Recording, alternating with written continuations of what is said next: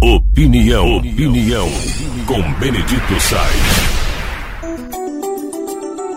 A guerra da Ucrânia continua sendo um massacre.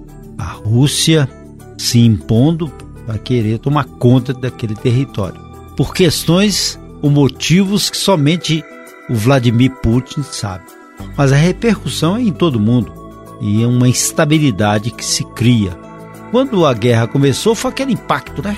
Todo mundo comentando e agora vai arrefecendo, arrefecendo, ninguém mais vai comentando, mas os impactos e os resultados e consequências estão aí na vida de muita gente, inclusive do povo brasileiro. Mas tem uma história. A história vem ainda da década de 1930 e bem antes, quando então a União Soviética queria impor a sua força e criar as fazendas chamadas fazendas coletivas, né? Visão do socialismo e tomou as terras dos agricultores ucranianos que eram eram e sempre foram grandes produtores rurais. E aí a fome tomou conta de tudo. Ah, os cálculos são de genocídio de 4 milhões de pessoas, inclusive crianças, tudo passando fome, necessidade. E os relatos são dramáticos.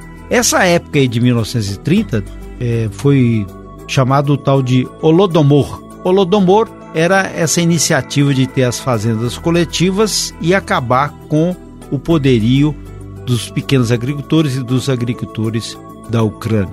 E há alguns sobreviventes, pessoas com 100 anos, 102 anos, e recentemente uma senhora de 102 anos contou como é que foi essa luta. Ela tinha 13 anos, a fome, a morte de crianças, pessoas abandonadas. Numa declaração dela, ela afirma que o pão velho não era suficiente e faltava pão novo, porque não tinha.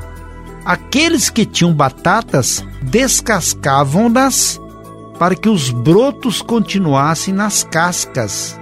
Essas cascas eram então plantadas para que houvesse batatas. Foi assim que tentamos cultivar batatas. Lembra essa mulher? E aí comia as batatas.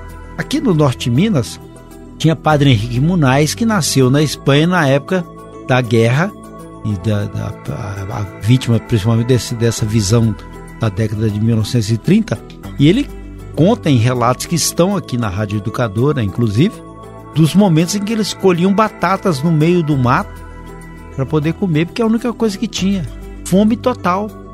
E neste caso aqui do Holodomor, na Ucrânia, na década de 1930, isso foi até 1933, para sobreviver, as pessoas colhiam flores de limoeiros e urtigas. E aí eles moíam essas folhas e essas flores de limoeiros e urtigas e assavam biscoitos feitos dessa massa. Aí fazia um chazinho com nabo, moía um pouco de trigo, fazia uma sopa fina só para comer alguma coisa e depois voltava a dormir, que não tinha mais nada para fazer a não ser esperar a morte chegar. Os relatos são dramáticos. Eu li as 100 guerras e posso contar a vocês que há momentos de tanta tristeza que você nem acredita que esse ser humano foi capaz de fazer aquilo. Mas foi e se repete. Mas o que eu quero abordar com vocês, além desses relatos, é perceber a distância de que a maioria de nós tem em relação a essa dor como é que os, as pessoas vivem com tanto sofrimento, tanto abandono? Vejam os campos de concentração aí das crianças sírias. Vejam as pessoas abandonadas que nós também conhecemos. Mas isso causa sensibilidade, a não ser de maneira para aumentar o ibope na TV de algum quadro que faz um atendimento.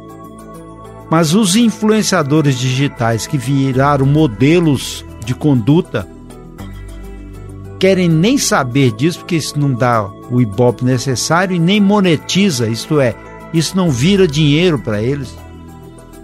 Mas eles conduzem toda a manada nesse mesmo viés de não se importar com essa dor alheia, seja do passado, seja do presente.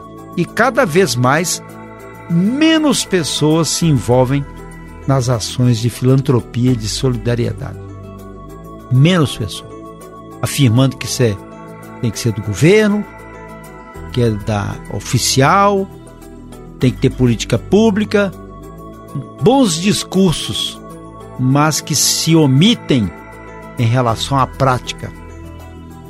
Isso faz com que também a guerra da Ucrânia, que quando começou causou aquele alarde terrível, hoje pouco se comenta sobre ela, já que a dor alheia vai ficando para trás e se eles estão colhendo flores de limoeiros e urtigas para fazer biscoito, pouco importa.